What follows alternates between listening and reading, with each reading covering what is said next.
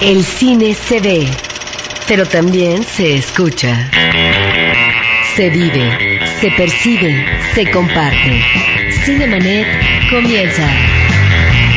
Carlos del Río y Roberto Ortiz en cabina. Cinemanet en podcast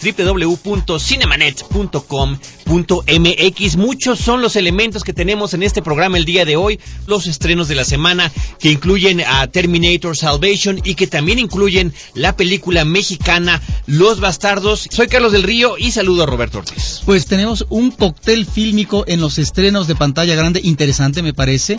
Está una película que se retrasó durante mucho tiempo, que es Los Bastardos, que tiene que ver con esta política de la exhibición en donde pareciera que las películas mexicanas no logran el aterrizaje feliz, pero bueno, ya Los Bastardos, una película premiada internacionalmente también en México está presente. Y tenemos una película para toda la familia, una película que combina actores eh, reales eh, con eh, animación y por supuesto una de las películas de las temporadas que es Terminator. Pues ahí está lo que tenemos para ustedes el día de hoy, por supuesto que también habrá música de película, pero ¿qué les parece si empezamos con la forma de estar comunicados y de hacer esto como siempre hemos querido que sea un programa interactivo, una opción para compartir lo que es el cine. Cinemanet también está en Facebook y a través de ese medio hemos estado recopilando sus comentarios a lo largo de la semana y vamos a platicar también lo que nos comentan de estas películas de estreno.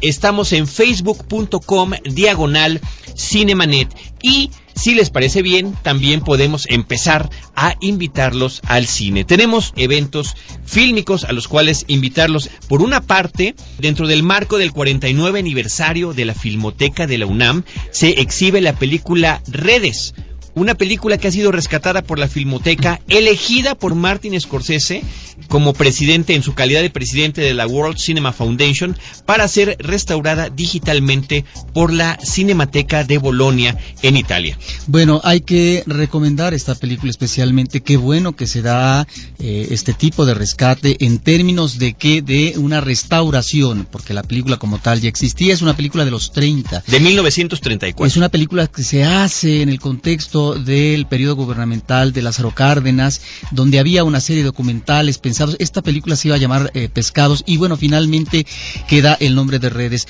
pero tiene elementos muy a su favor. Es una película que de alguna manera tiende la vanguardia soviética con respecto al manejo de la edición propio de Einstein. Tiene la música espléndida, sinfónica de eh, Silvestre Revueltas y está una fotografía hermosísima de Paul Strand y actores naturales salvo un actor de la legua, aquellos que iban eh, de trashumantes eh, de un pueblo a otro, los demás son actores naturales del pueblo de Alvarado, una película filmada enteramente a partir del drama que viven con respecto a la especulación, eh, con respecto al acaparamiento del producto de los pescadores de un pueblo, en este caso de Alvarado, que es el bajo precio que tienen de su producto. La función especial de la película Redes, dirigida por Fred Cineman y Emilio Gómez Muriel, se llevará a cabo el miércoles, miércoles 5 de agosto a las 19 horas en la sala Julio Bracho del Centro Cultural Universitario. La otra invitación también para el Centro Cultural Universitario, solo que para el día jueves, es dentro del marco de eh, ciclo 70 años del exilio español en México. La película que se exhibe y que se estrena se llama Liste pronunciado Lister. Liste pronunciado Lister, un filme de Margarita Ledo Andión. Así que con eso arrancamos Cinemanet el día de hoy. Cartelera. Los estrenos en pantalla grande. Pues esta semana los estrenos son únicamente tres y esto nos pasa normalmente, lo platicamos aquí semana con semana en estas temporadas de verano hollywoodense, en las que de repente llega una película muy fuerte, en este caso la nueva película de Terminator, Terminator Salvation, y bueno, pues eh, no se animan muchas cintas a entrarle al quite, pero se está estrenando dentro de esas tres películas una cinta que aquí en México se llama Fuerza G, G-Force, dirigida por Hoyt Jetman. Esta película se estrenó en Estados Unidos hace una semana y se estrenó una semana después de haber sido estrenada Harry Potter, que en ese momento estaba acaparando la atención del público y por supuesto con los boletos sobrevendidos o ya en la preventa y demás. Había una, una fiebre de ver Harry Potter toda esa semana. Bueno, llega GeForce a la semana siguiente y la desbanca sorpresivamente del primer lugar de la taquilla y no solo eso, sino que las entradas para Harry Potter allá en Estados Unidos bajaron un 62% por la entrada de esta película, que es, como anunciaba o anticipaba Roberto, querido público, al inicio de este programa, una película familiar en la que los protagonistas son unos hámsters, unos animalillos que han sido entrenados, y un topo por ahí también, por supuesto, que han sido entrenados por una área del FBI oculta para labores de espionaje y de infiltración. Lo que habrá que decir es que yo creo que sorprende mucho la calidad de los efectos especiales, que por supuesto se han ido mejorando a lo largo de los años, pero en este momento las criaturas pues realmente parecen de verdad y parece que efectivamente pueden hacer todo lo que hacen, inclusive hablar. Sí, no solamente los hámsters, sino también tenemos personajes ah, minúsculos, animales repelentes en principio, pero que finalmente tienen una gran utilidad en este operativo, ¿verdad? Para salvar el mundo, porque se trata de eso, de salvar el mundo, porque como siempre hay un loco que de repente tiene planes fantásticos, pero en provecho propio para eh, crear mal en la humanidad. Bueno, aquí el temor es de que los electrodomésticos, los aparatos que se encuentran, ¿verdad?, en los diferentes almacenes para que la gente los compre y sean parte digamos, de la utilidad cotidiana, bueno, pues resulta que pueden ser los nuevos uh, aparatos de la tecnología amenazantes. Y está también una cucaracha, o muchas cucarachas, y está una mosca, que este es uno de los personajes más afortunados o que salen mejor librados en la oferta que se tiene de la tercera dimensión porque este personaje diminuto siempre está volando, pareciera que enfrente de nuestras narices, de tal manera que son personajes muy simpáticos. Es una película en donde la trama eh, se remite obviamente a aquellas películas de espionaje, aquellas películas como podría ser alguna de James Bond o de Misión Imposible, pero es a través, en este caso, de la animación. Una animación, repetimos, que está combinando eh, personajes reales, actores, con eh, animación, de tal manera que esto me parece afortunado y esto es lo que le da vida, creo yo. ¿sí? La historia no es que sea una historia, digamos, eh, de octava maravilla, sino que finalmente se trata del operativo y de la inteligencia y del talento que tienen estos personajes para poder llevar a cabo, para poder efectuar, pues, una empresa mayúscula. Imagínate tan mayúscula si no es salvar a la humanidad. Ahí está el asunto. Efectivamente, coincido contigo, Roberto. Es una película muy simple en su argumento, pero muy entretenida y creo no necesariamente esas que dice uno, bueno, los papás la van a disfrutar plenamente. No, pero tampoco va a ser esas que las van a tener que sufrir, porque creo que justamente este elemento de meter las situaciones del espionaje de cintas como las que has mencionado, como James Bond, Misión Imposible, creo que son, son las quizá las más acertadas en lo que tiene que ver con la forma en la que desarrollan sus labores de investigación son, son lo que la hace entretenida y con una que otra puntada buena, simpática a lo largo de la cinta. La película se está estrenando en tres versiones. Se está estrenando en su mayoría, gran, gran, gran mayoría doblada al español. Se estrena también en tercera dimensión, también doblada al español exclusivamente, y en dos cines dos cines de una de las ciudades más grandes del mundo o quizás de la zona metropolitana más poblada del planeta, pues solo solamente en dos. Lamentable. Las, voces. Lamentable, porque es interesante el talento que se eligió para las voces en inglés. Los personajes principales son las voces de Nicolas Cage, de Sam Rockwell, de John Favreau, de Penélope Cruz, de Steve Buscemi, de Tracy Morgan, que realmente pues creo que eh, en esa versión se lucen o es lo que uno espera cuando pues ya está uno un poco mayorcito. Y, en la parte humana de los personajes, pues tenemos uh, esta incertidumbre hasta el final, por supuesto. Bueno, no incertidumbre, porque se enteran sorpresivamente a través de lo que sería, pues, eh, quien articula este operativo del FBI de utilizar estos uh, animales eh, para un experimento secreto que son verdaderos conejillas de indias es la procedencia, el origen de ellos. Efectivamente, ellos provienen de experimentos eh, genéticos o son simples animales que se escogieron de aquí y allá y que entonces la interrogante en una parte de la película es ¿de dónde venimos? Es decir, eh, ¿cómo eh, podemos nosotros decir que tenemos asideros si pareciera que no conocemos nuestros antecedentes biográficos, en este caso también de lo que se refiere a la parte familiar? Esto me parece que es una parte ocurrente y que está ahí por lo que se refiere a este manejo humano de eh, unos animales. Pues ahí está Fuerza G. A mí la cuestión, cuando yo vi el título Fuerza G hace algunos meses en español, me emocioné porque pensé que se trataba de aquella serie de televisión japonesa, de un equipo eh, futurista que se encargaba de salvar al mundo, que aquí en México se llamaba Fuerza G, en España se llamaba Comando G, pero bueno, lejos estamos de esa realidad, nos remitimos a esta película que les hemos comentado, de estos animalillos, principalmente eh, hámsters o conejillos de indias, Fuerza G para toda la familia. Eh, la película que mucha gente esperaba, Terminator Salvation, ya está en nuestra cartelera. Y pues bueno, se trata del cuarto largometraje del personaje. Estamos hablando de una película que originalmente se estrenó en 1985 en México, 1984 en Estados Unidos, de James Cameron, que tuvo después su secuela. Y es la quinta película de Terminator si contamos este espectáculo que filmó Arnold Schwarzenegger para los parques de Universal Studios, tanto en Florida como en California, en la que hay una versión en tercera dimensión donde se retoman algunos de los personajes. Esta es, además, Terminator Salvation, la primera película que ya nos ubica finalmente en ese futuro posapocalíptico que tanto se anticipaba. Sí, aquí viene el buen recuerdo de las primeras películas de Terminator, la 1 y la 2 tal vez, y las comparaciones a veces son, uh, son curentas o más bien habría que decir pues salen más paradas a veces las eh, películas eh, siguientes, Carlos. Me parece que esta cinta es una película plagada de acción y que la acción está muy bien manejada. Tiene unas persecuciones impresionantes. el manejo de la cámara, la edición, realmente hay escenas portentosas, hay que decirlo.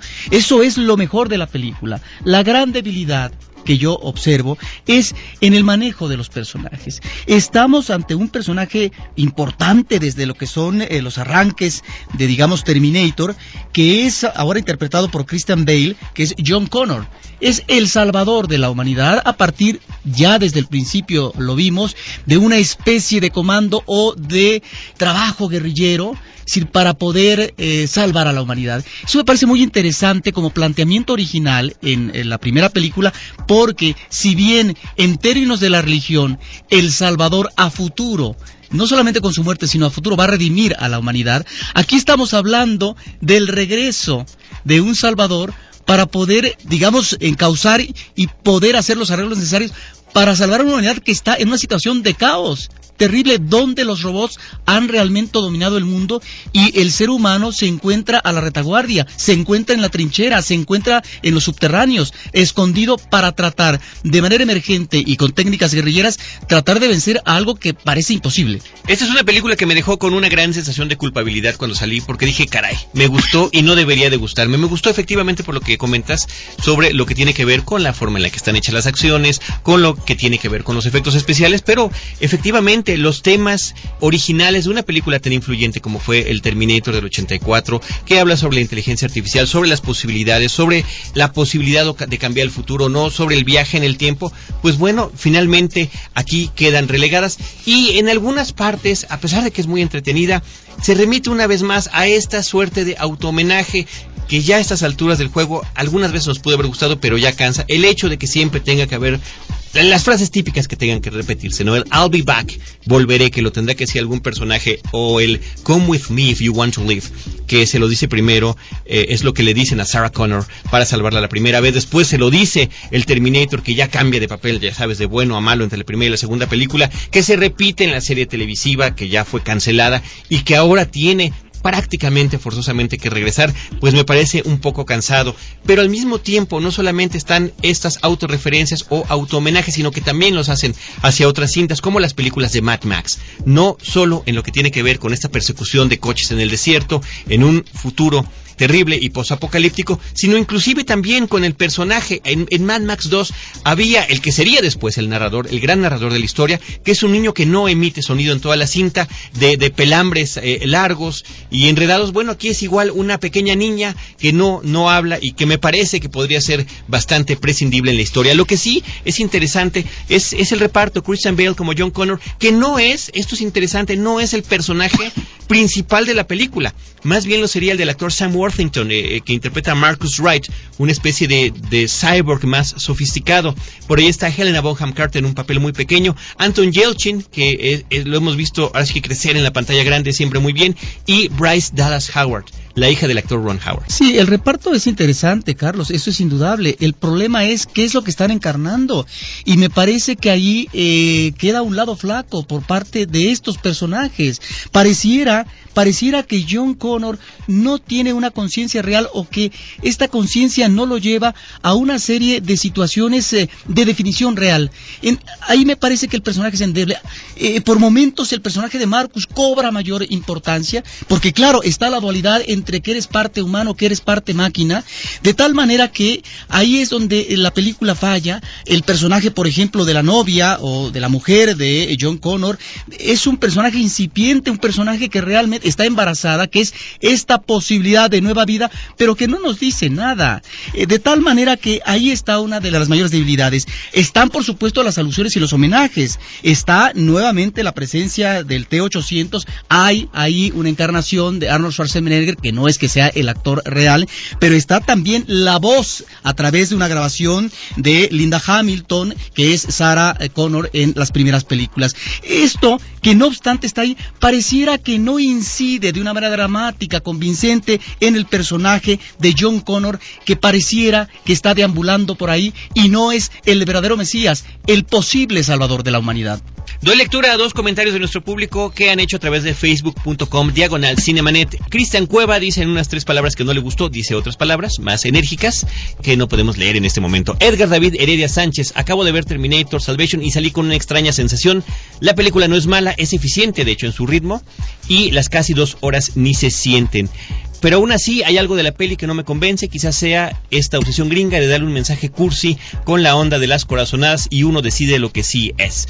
Eh, dice que Terminator Salvation es mucho mejor que Terminator 3, pero no tan buena como la 2. Edgar David Heredia Sánchez. Y rápidamente Carlos G. Moon dice no me gustó nada de nada, se sale argumentalmente de la saga. Como dijo una vez Lina Hamilton, la saga estaba perfecta con solo las dos primeras películas. Pues ahí están los comentarios más extensos en facebook.com diagonal cinemaneta y los pueden leer ustedes.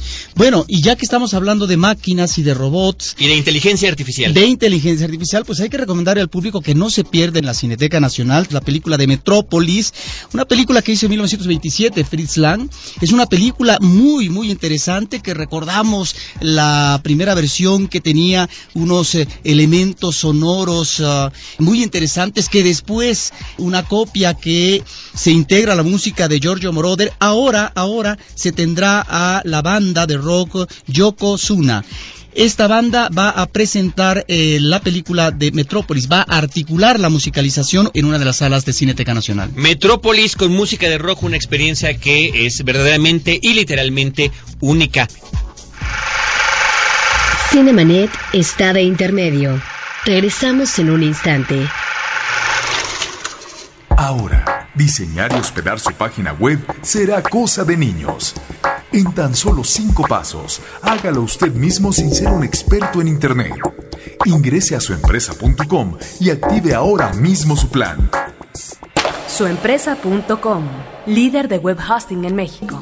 Si eres de los que disfruta el vino pero no quieres preocuparte por sus complejidades, no te pierdas a Juan Sotres en Vino para Principiantes, el podcast de Frecuencia Cero. www.vinoparaprincipiantes.com Porque todo lo demás es solo comentario. En la historia. Acompaña a Roberto Jiménez a recorrer México en la historia. Porque La Máquina del Tiempo es un podcast de Frecuencia Cero. www.frecuenciacero.com.mx Cinemanet Continuamos en Cinemanet. Les recordamos que Cinemanet se escucha en versión en podcast en www.cinemanet.com.mx y que está abierto la comunicación también a través de Facebook en facebook.com diagonal Cinemanet, donde desde hace tres semanas estamos armando ya un foro con nuestros escuchas. Nosotros eh, vamos a seguir platicando de lo que hay en cartelera. Como les comentamos al inicio de este programa, Los Bastardos de Amat Escalante ya está de estreno. Vamos a platicar con él en unos instantes, pero antes vamos a escuchar música de película. Se trata de Propeller Heads con Shirley Bassey en la rola History Repeating que aparece en la cinta Loco por Mary.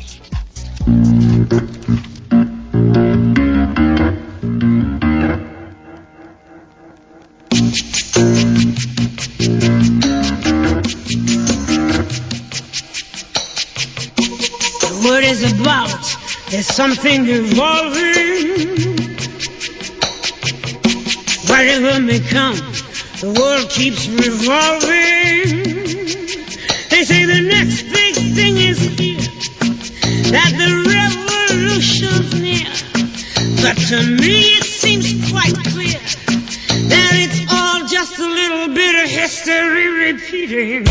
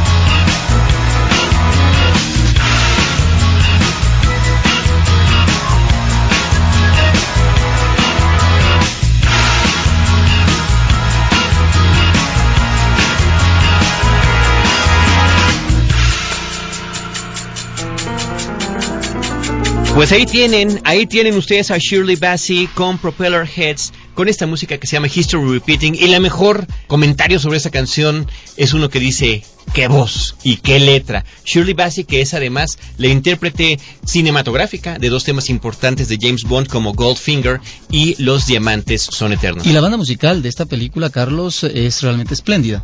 Muy bien, pues como les decíamos, ya está aquí con nosotros Amat Escalante, director de Los Bastardos, director también de la multipremiada película Sangre. Amat, bienvenido. Gracias, Carlos, Roberto. Y el, el gusto y el placer es importante, sobre todo que finalmente, Amat, finalmente ya la película llega a la cartelera comercial. Sí, así es, ya se estrenó y fui a hacer una presentación ahí en la Cineteca, mucha gente, muy emocionados todos, durante y después, y bueno, yo me sentí muy bien, a ver eh, cuánta gente va, ojalá que vayan todos los que están escuchando.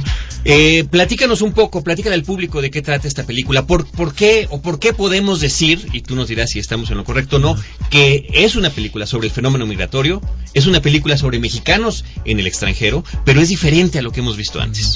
Pues sí, es bueno, trata sobre dos eh, mexicanos en Estados Unidos, en Los Ángeles, que están ahí eh, tratando de trabajar como jornaleros, que cada día les cae un trabajo diferente. En el día en el que transcurre la película, ellos eh, reciben una propuesta de trabajo eh, de un gringo que les pide cometer un crimen por una cierta cantidad de dinero. Y pues de eso trata la película. Claro, son migrantes, entonces ya ahí pues de, ya automáticamente es sobre migración un poco la película. Pero más me interesaba pues enseñar hasta dónde podía llegar alguien antes de convertirse en criminal, ¿no? O en, o en hacer un, algo malo, digamos. Sí, disculpa que diga yo lo del, lo del tema migratorio. Lo que pasa es que creo que es la primera cosa que nos impresiona, porque siempre se está hablando mucho de este tema a diario en, en los medios de comunicación. Pero este retrato que tú haces, eh, decía en una, en una plática previa que teníamos con Roberto Ortiz, platicábamos contigo, eh, casi documental de Sí. cómo es un día de trabajo de estas personas. Eh, eso, vaya, lo, hemos, lo vemos si hemos viajado por allá, ¿no? Lo, lo- Sí, sí. Pero, pero verlo así en cine no lo veíamos. Claro, percibido. también me interesaba eso, ¿eh? como eh, todos allá, bueno, eh, por lo menos en Estados Unidos, eh, todos vemos a, a los eh, paisanos o a los sudamericanos que están ahí en las esquinas esperando trabajo, ¿no?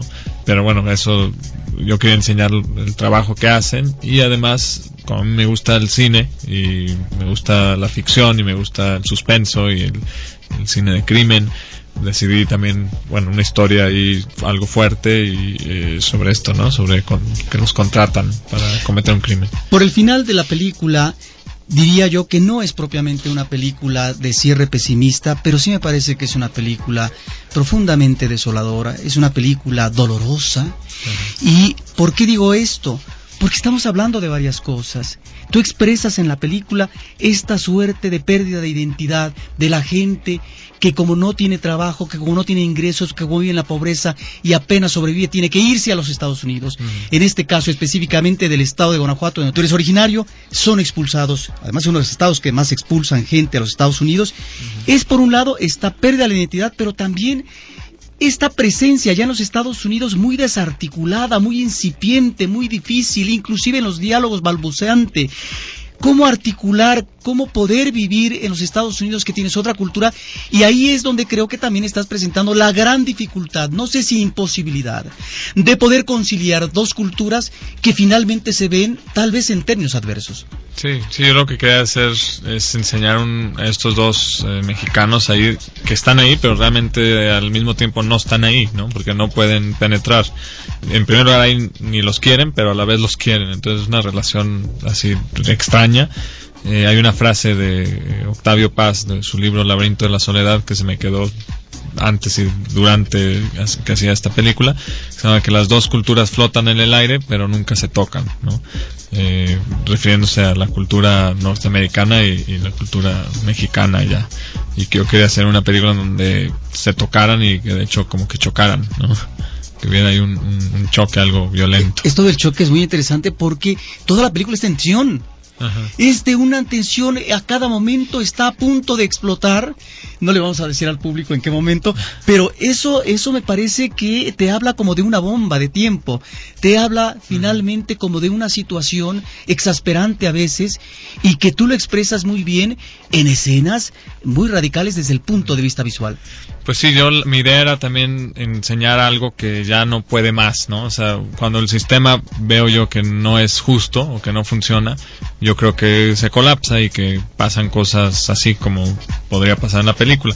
La película pues maneja metáfora, ¿no? Pero eh, aún así eh, creo que cuando las cosas son injustas o, o no son la, la cosa correcta para la humanidad, pues no van a seguir para siempre y en el momento en que dejan de funcionar pues puede ser eh, violento y, algo pues eh, feo. Eh, Amat Escalante, director de Los Bastardos, el- eh, tu película se conecta también ya con un estilo propio que, que- que se suma a tu ópera prima, a Sangre, a tu largometraje, en lo que tiene que ver hasta con la forma en la que retratas a la vida y a los personajes, ¿no? También en el ritmo.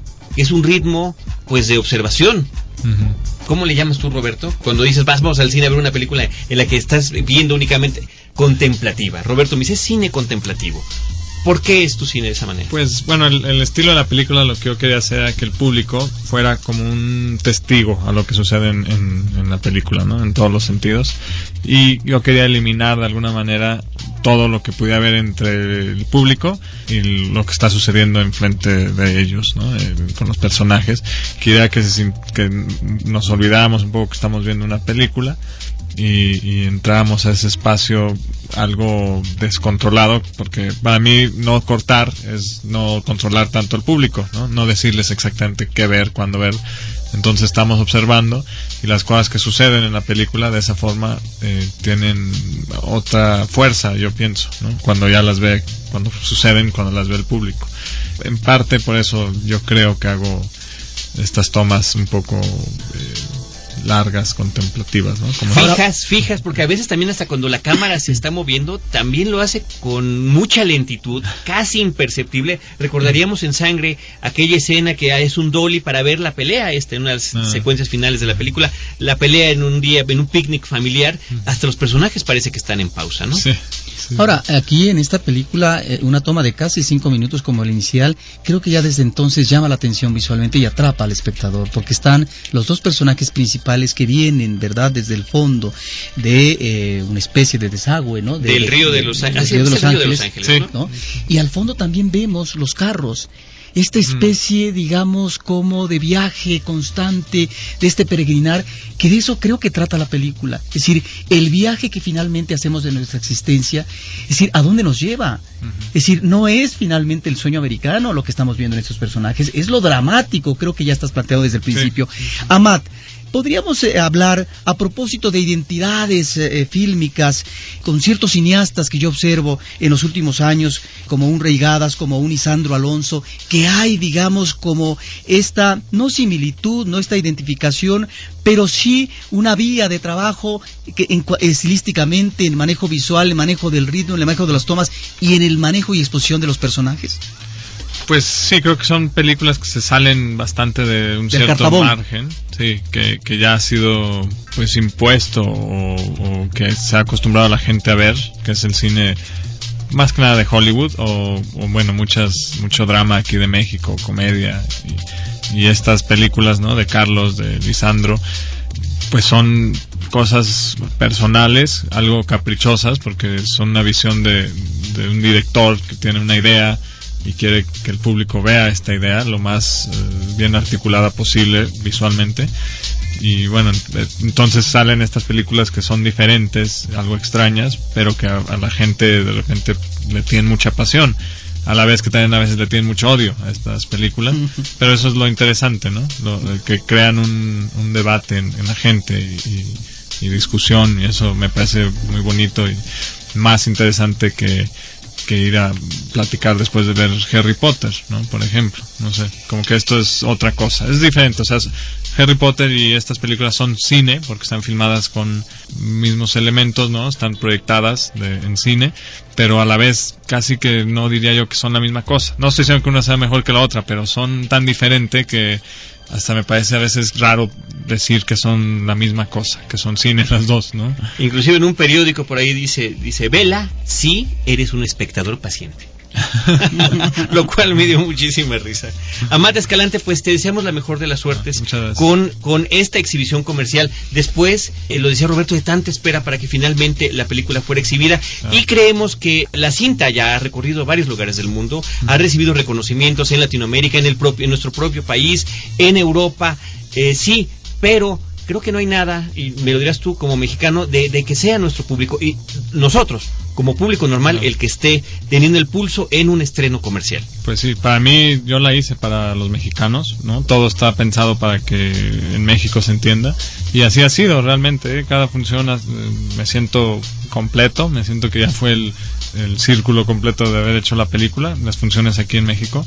Y bueno, la película fue a algunos festivales aquí, también le fue muy bien en los festivales mexicanos, ¿no? Ganando mejor película mexicana, premio del público en, en Durango. Que eso, eh, hay películas que nada más ganan afuera. Claro. Que tal vez, y luego aquí pues nadie les entiende ni nada. Y esta creo que sí hay algo ahí que, que agarra al, al público, ¿no? A- Especialmente aquí en México, que le van a entender bien. a- a- Pues muchísimas felicidades, Amate Escalante, Gracias. muchísima suerte. Los bastardos, no dejen de verla, de verdad es una muy interesante recomendación. Gracias, Amate. Gracias a ustedes. Nosotros nos vamos, eh, agradecemos a todo nuestro equipo de producción.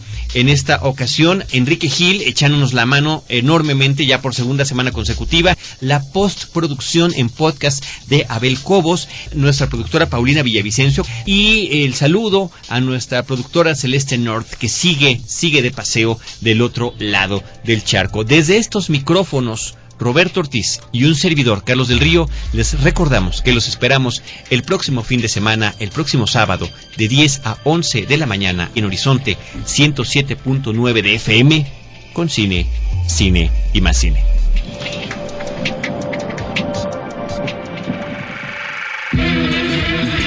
Cinemanet termina por hoy. Más cine en Cinemanet.